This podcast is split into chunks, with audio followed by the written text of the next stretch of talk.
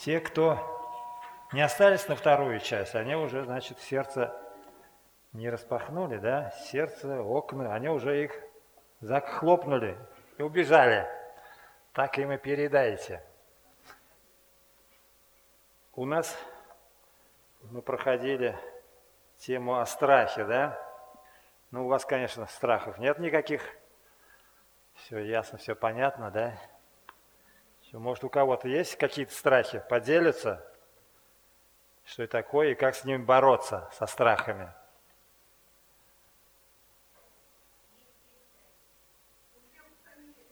Есть они у всех? Да. Мы говорили, что есть страхи благочестивые, которые ну, нормально должны быть. Какие вот благочестивые виды страха? Да. Первый благочестивый духовный, да, это страх Божий. Что значит страх Божий? Как мы понимаем, страх Божий? Надежда.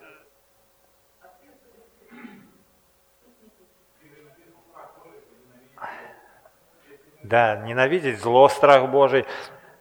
Начало мудрости, страх Господень. Это не страх наказания, да? Что мы вот, ну, заповеди Божьи нарушаем, не исполняем их, вот за это нас Бог накажет. Страх Божий подразумевает именно, что Бог есть любовь, что боязнь огорчить, как вот, ну, скажем, послушный ребенок, успевающий, да, он, скажем, получит, если где-то был невнимательный, что-то, ну, не то, что уж плохую оценку, даже пониже, да, и он уже, ну, боится вот родителей огорчить там. Где-то непослушание проявил, тоже ему уже как-то, ну, неприятно с родителями, что даже замечания просто сделают. Вот так же и страх Господень. Это наша боязнь огорчить любящее сердце Бога, который нас сотворил, который нас спас, который заботится нас, посылает нам все потребное для жизни и благочестия. Также и физический страх есть нормальный, да, страх ну, за свою жизнь, это Богом вложено в нас, а? в опасных обстоятельствах, чтобы подальше, как говорится, от опасности.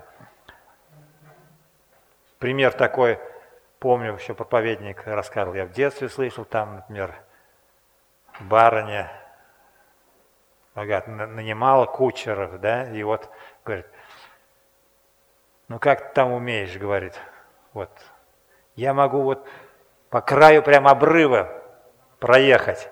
Друг говорит, я вот, ну, метр могу от края обрыва проехать на всем скаку там это, повозку провести. А третий говорит, а я стараюсь опасные места объезжать. И она его наняла. Вот также, ну, как бы нормальный страх, что вот у нас многие работают кровечками на крышах, да, и там происходит привыкание, когда уже сперва вот, ну, боишься вниз посмотреть на высоте, на лесах, там шатается, а потом привыкаешь и шатаются леса, не обращай внимания, ходишь там это, по краю доски, и вот по краю крыши также ходит, притупляется чувство вот этой опасности – и плохо тем, которые вот у нас, ну, бывали случаи, у кого притуплялись, они уже, их с крыши падали там, и не раз даже некоторые, и ранились, и прочее. Вот.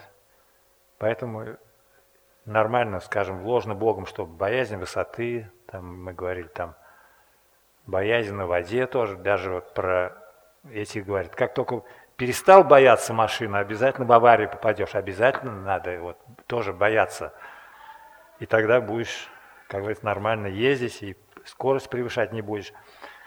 Но есть страх еще, мы говорили о неблагочестивый страх. Плохой. Вот.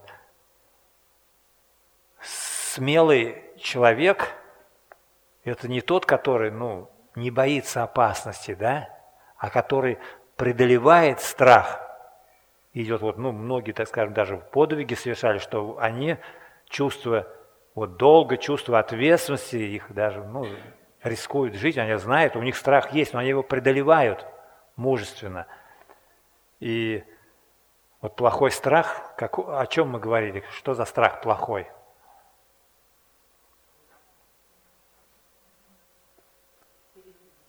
Вот, боязнь перед людьми, мы говорили, что Слово Божие говорит нам не бояться, страха их не бойтесь. И когда Христос призывал следовать за собой, Он говорил, что кто хочет идти за мною, отвергни себя, возьми крест свой и следуй за мною. Человек вот, ну, боится, а что со мной будет, что случится, как на меня там посмотрят домашние, как соседи, как на работе, в общем, ну, вот это страхи. А даже, ну, у нас, слава Богу, сейчас вот свобода стала, а, скажем, в мусульманских странах, вот в Северной Корее, другие, там христианин это уже как бы себе смертный приговор при... подписывает. И, благочестивым страхом они преодолевают этот страх нечестивый. И не боятся исповедовать Христа, и жизнь свою за Христа даже отдают. И Христос говорит, что не бойтесь убивающих тело, души же не могущих убить, а бойтесь более того, то есть Бога, да, который может и тело, и душу погубить в гиене огненной. Если человек отвергнет страх Божий, отвергнет Евангелие благодати Божией, то он и телом, и душой окажется в гиене огненной. И уже он не в этом теле, да, который вот, ну, плоть и кровь, и Царство Божье наследует, и муку вечную, он не в этом теле пойдет. А Бог воскресит его, и в, в том уже вечном теле, да, бессмертном, он предстанет на суд и пойдет во тьму внешнюю, в муку вечную.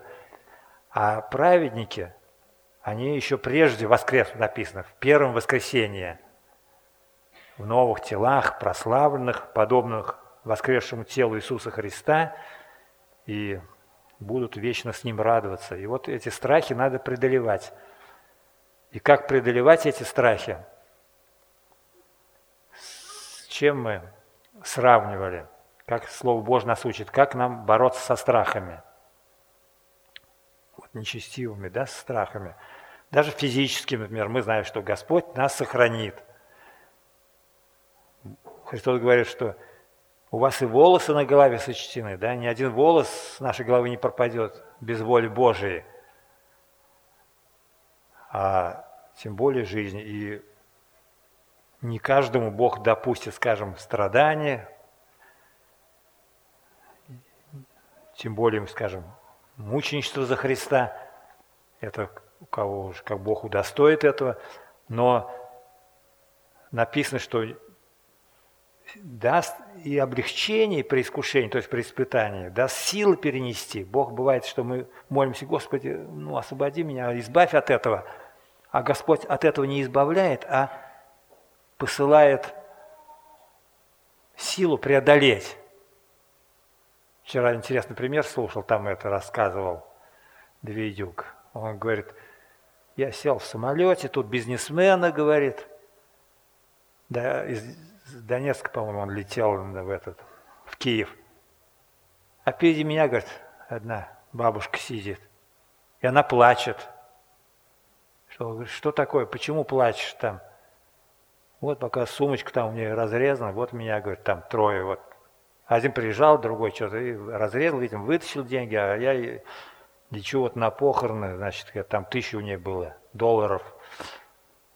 И плачет. Он говорит, ну вот у меня есть там, я 500 долларов что ли дал. А где вы будете? Вот, наверное, на вокзале теперь это, ну, как бы буду.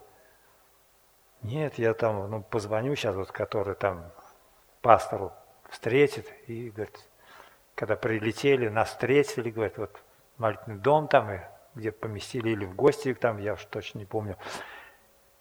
Пришли туда, и он говорит, я вспомнил, говорит, что когда он с Америки летел, там какая-то христианка пожертвовала, говорит, вот кто нуждается, там тысячу долларов ему дала конверт. А он даже забыл про это, говорит. Я вспомнил, говорит, вот, бабуль, тебе вот тысячу долларов этого вот. Она говорит, кольцо снимать не надо, говорит, никакое кольцо. Вот часы, может, ничего не надо, Господь дал вот это. И он так рассуждает, говорит, ну неужели Бог вот не мог так вот сделать, чтобы у нее не вытащили эти деньги, да? Но ну, это данность такая. Мы живем в нечестивом мире, и с нами, как Петр говорит, что могут такие же страдания, как ну, с братьями нашими. То есть вот с любыми людьми может случиться любое несчастье. Мы живем в таком мире. Но Бог зато своим дает вот помощь, дает утешение, дает силы перенести. И мы здесь на земле вот созданы во Христе Иисусе на добрые дела, которые Он предназначил нам исполнять. И делаем мы спасение не зарабатываем, а спасение нам Иисус Христос купил, это Евангелие, да? И мы вот о Евангелии, благодати много слушали и говорили, что мы должны проповедовать Евангелие благодати Божией. И с чего мы должны начать проповедовать Евангелие? Евангелие – это благая, добрая весть, да? А мы с какой должны новости начать? Сперва должны рассказать плохую новость, а потом уже добрую новость, потому что человек, он и не воспримет эту добрую весть, добрую новость, да, если он не, не узнает, что он погибший грешник. И вот, чтобы эту плохую новость рассказать, мы как бы должны ну, подготовить сперва с человеком беседу завести да, на тему о Боге, о вечности. И это Евангелие как бы в чистом виде. Послание Римлянам апостол Павел начинает именно с того, что познание о Боге все имеют, всеобщее откровение – мы должны сказать, что человек, ты в глубине души знаешь, что Бог существует. Если даже некоторые, ну, как бы, такую браваду атеистическую с тех еще времен идут, да, я атеист, там говорят это. Хотя статистика говорит, что 5% только в мире ну, искренних атеистов. Очень мало. Остальные обязательно все верующие. Только вот какого они Бога верят. Потому что сколько людей, как говорится, столько богословий, каждый вот, ну, Бог сотворил человека по образу подобию своему, а человек говорит, отплатил ему той же монетой, стал творить Бога по образу и подобию своему. Но истинный Бог – это библейский Бог, и мы должны, вот что Библия, она говорит, что вечная сила Его и божество от создания мира через рассматривание творений видимо. Так что они безответны, то есть им нет извинений, что они скажут, я не слышал о Боге, я не знаю о Боге.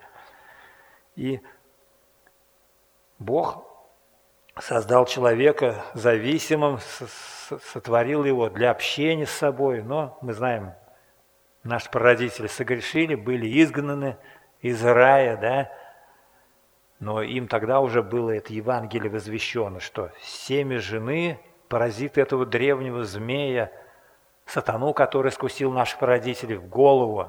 Это был пророчество о Христе, потому что Божий план спасения, он был еще прежде создания мира уже в Божьем сердце созрел Евангелие. Мы знаем, оно пришло с небес, и в сердце Божьем зародилось это Евангелие. Но прежде чем это Евангелие услышать, человек должен осознать свою нужду в Евангелии. И вот мы знаем, что этот период невинности очень короткий, да, он закончился изгнанием наших родителей из рая – и только в третьем поколении люди начали призывать Бога, когда уже родился вот Сив. И также затем мы знаем, что прошел период патриархов, и Бог дал закон. И вот закон Десять заповедей. Все, наверное, слышали о десяти заповедях, да, все знают. Но вот мы должны их спросить, какие ты знаешь заповеди.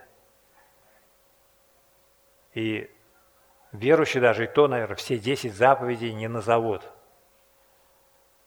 Не каждый верующий назовет, а неверующий тем более. Ну, они скажут, не убей, да, не кради, не прелюбодействуй, может еще четвертую назовут, там, не лги, да. И вот мы должны с ними здесь более подробно остановиться, и с ними вот ну, на эти заповеди. Конечно, мы должны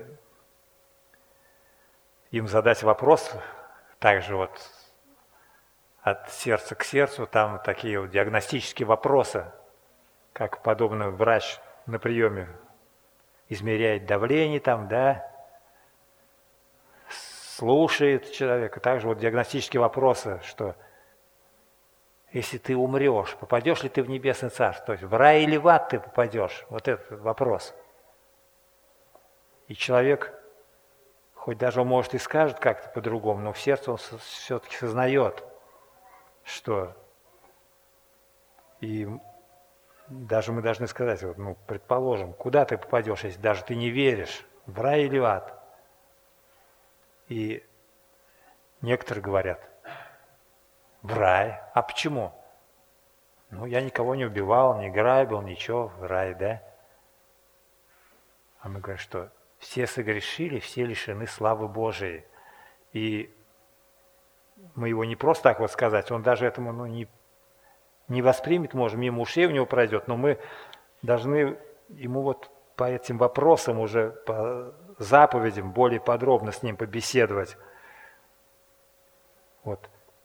А если он скажет, не знаю где, говорит, а вот хотел бы ты узнать, куда ты попадешь, в рай или в ад. Есть тест. И вот тест этот вот как раз вот на эти заповеди основывается этот тест. Он скажет, да, да. Вот, например, с простой, да? Например, не лги. Вот ты никого ни разу не обманывал. Редко кто скажет, что я никогда не обманывал, да? Хотя бывают такие редкие экземпляры, говорят, я никогда никого не обманывал. Я вот, ну,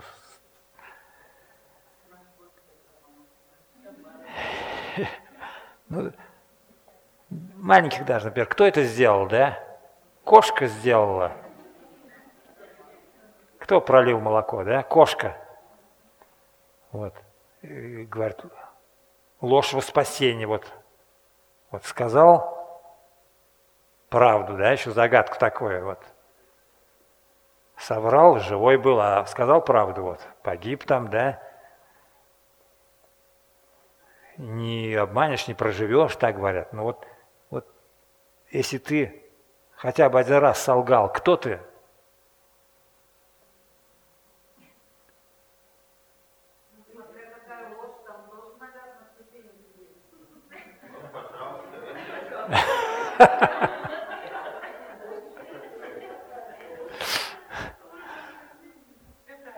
Вот Слово Божье говорит, всякая неправда есть грех.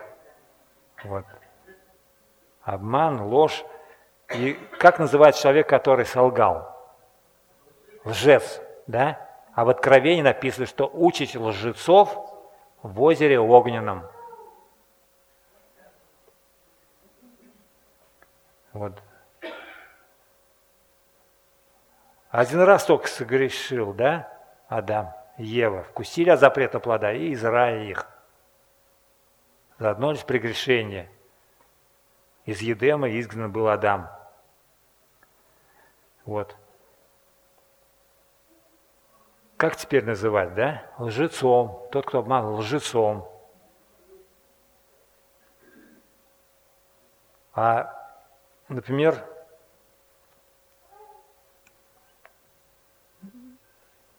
вор, да, если, например, не, ты ничего не крал, никого нет, да, некоторые говорят, вот у человека вот украсть, это, да, грех, а вот у государства не грех, да, и вот всякие оправдания.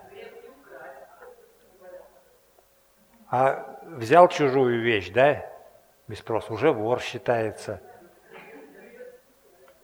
В детском садике уже вот, ну, друг у друга воруют уже этот вот грех, вот он в сердце.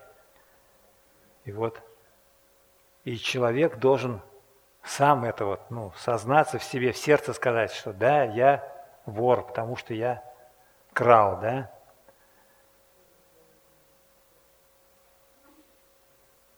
Или, например, вот как там заповеди, не прелюбодействуй. Ну, я нет, я жене не изменял там, да, девушка. А, а если вот неверующих парень, ну как же, ну там мачо, он, да, он все это, Дон Жуан, все, там они даже гордятся, хвалятся этим. А участь таких в озере огненном.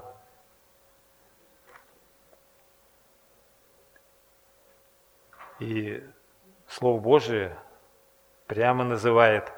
И даже если человек это вот, ну, не совершил это, то Христос требования еще выше ставит. Вот что, кто даже на женщину с вожделением посмотрел, уже с ней в сердце прелюбодействовал, уже он, этот грех у него. И возьмите за грех смерть. И за один даже грех человек достоин смерти. А если скажем, вот не убей, да, о, я никого не убивал. Но Божье требование говорит, что всякий, кто гневается на брата напрасно, уже человек убийца есть. Потому что некоторые думают, я бы убил его, да, а вот нет у него, обстоятельства ему не помогают, да, он или слабый, или тут вот боится он наказания, в тюрьму попасть. А так бы он уже, ну, то есть сердце он уже убийца. И Слово Божье говорит, что человек-убийца, дьявол, он первый человек-убийца. Ну и, соответственно, кто не бодрствует, он это в сердце сеет. И человек уже рождается грешником. И вот человек уже должен сам в сердце сказать, если вот ты сегодня умрешь, куда ты попадешь? Человеку уже некуда как говорится, отпираться уже, ясно дело, что он достоин ада. И если он вот осознает, то когда он сознает себя грешником, то уже тогда можно ему и добрую весть эту рассказывать, уже благую весть Евангелия. Но бывает, что некоторые скажут, что ну я вот грубых грехов таких не делал, неужели Бог, любовь меня отправит в ад? Я ну так мало грешил против других, сколько, сколько другие грешили, да? Но и у язычников такое представление, что вот, ну, добрые дела или злые перевесят, и вот такие это понятия. Ну и в Древнем Египте там есть даже вот эти вот на пирамидах, там эти, где в храме у них фрески такие, вот Бог там, вот весы там, Бог в виде птицы там. Ну, как в первой главе Рим написано, что извратили образ Божий, Бог есть Дух невидим, да, в образ подобный присмыкающийся птицам, и вот с птичьей головой там этот, как бы Бог, и взвешивает души, или с головой, или крокодил, и прочее. Это отец лжи, дьявол, так вот людей совратил, что они извратили образ Божий – но Бог, хотя и добр, и любовь, но Он не может как бы просто закрыть глаза на преступление. Божья справедливость и Божья святость требует наказания за грех. И Бог это силен осуществить это, наказать грешников. Он силен это сделать потому что Он всемогущий, Он вездесущий, Он всезнающий, каждое сердце знает, каждую мысль, и Он будет справедлив, если Он всех в ад отправит. Но Бог также есть любовь, и Он не хочет смерти умирающего грешника. Чтобы грешник жив был, Он желает. И вот как разрешить эту дилемму, да, то есть проблему, которую вот, ну, выбор и наказать надо по справедливости, и по любви спасти, и затруднителен, и тот, и другой выбор затруднителен. Накажешь, значит, ты не любовь. Если оставишь без наказания по любви, значит, ты несправедливый, не святой, но благодарение Богу, что Он также и премудрость, и в своей премудрости Он разрешил эту проблему, дилемму эту. И Бог ее разрешил еще прежде сотворения мира. Потому что Агнец заклан прежде создания мира. Бог в своем плане спасения решил спасти грешников. Он знал, что это произойдет, что человек не устоит в искушении, что грех будет умножаться, и Бог вот изливает благодать свою, излил через Сына Своего Иисуса Христа и дал обещание, мы говорили уже в раю это, что придет Спаситель. И как эта премудрость Божия разрешила? Он решил, вот, что грех должен быть наказан. Он это наказание возложил на Сына Своего. Это гнев на грех. Бог любит грешников, но ненавидит грех. И вот гнев свой на грех Он излил, когда грех всего мира возложил на Иисуса Христа и излил этот гнев на Голгофе, что Христос понес эти страдания, Он был, мы знаем, бичуем, так его эти вот римские воины бичевали, что пророк Исаия видел за 700 лет, говорит, что паче всякого человека был обезображен лик его. Так что не узнать было его.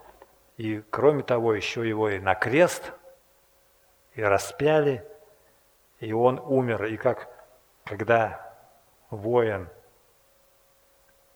как вот этот контрольный такой вот удар копьем под ребро сделал ему, там написано, излилась кровь и вода которое свидетельствует о том, что он умер от разрыва сердца, что у него уже там ну, кровь вот расслоилась уже, потому что он взял на себя, вот тяжесть греха на него давила, его сердце даже не выдержало, да, это физическое сердце. И вот Христос понес за нас наказание и смерть. Безгрешный Сын Божий, который сошел, оставил славу небес, воплотился – от Девы Марии, вот, прожил безгрешную жизнь, так что Христос говорит, вот идет князь мира сего, дьявол, да, и во мне не находит ничего.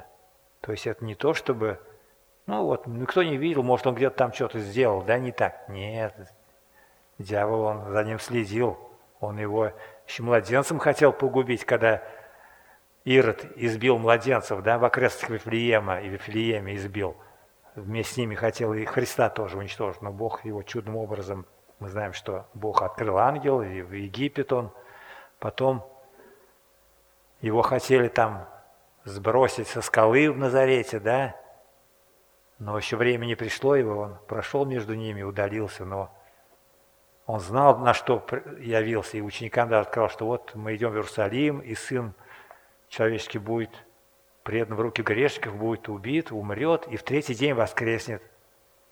Ну, для учеников это было. Ну, то, что умрет, это, конечно, понятно, потому что все умирают.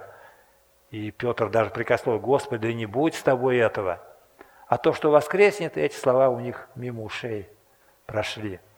И только когда он воскрес, тогда они уже вот поверили в него, да, и у них, как Петр говорит, что возродил нас вот своим воскресением.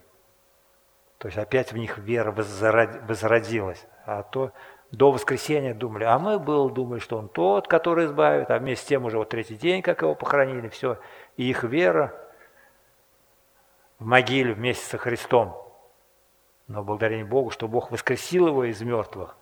И теперь, когда Христос умер за грехи наши и воскрес для нашего оправдания, это самое концентрат Евангелия, это добрая весть, что если ты прошел тест и понял, что ты грешник, достойный смерти, и где ты хочешь быть, в аду или в раю,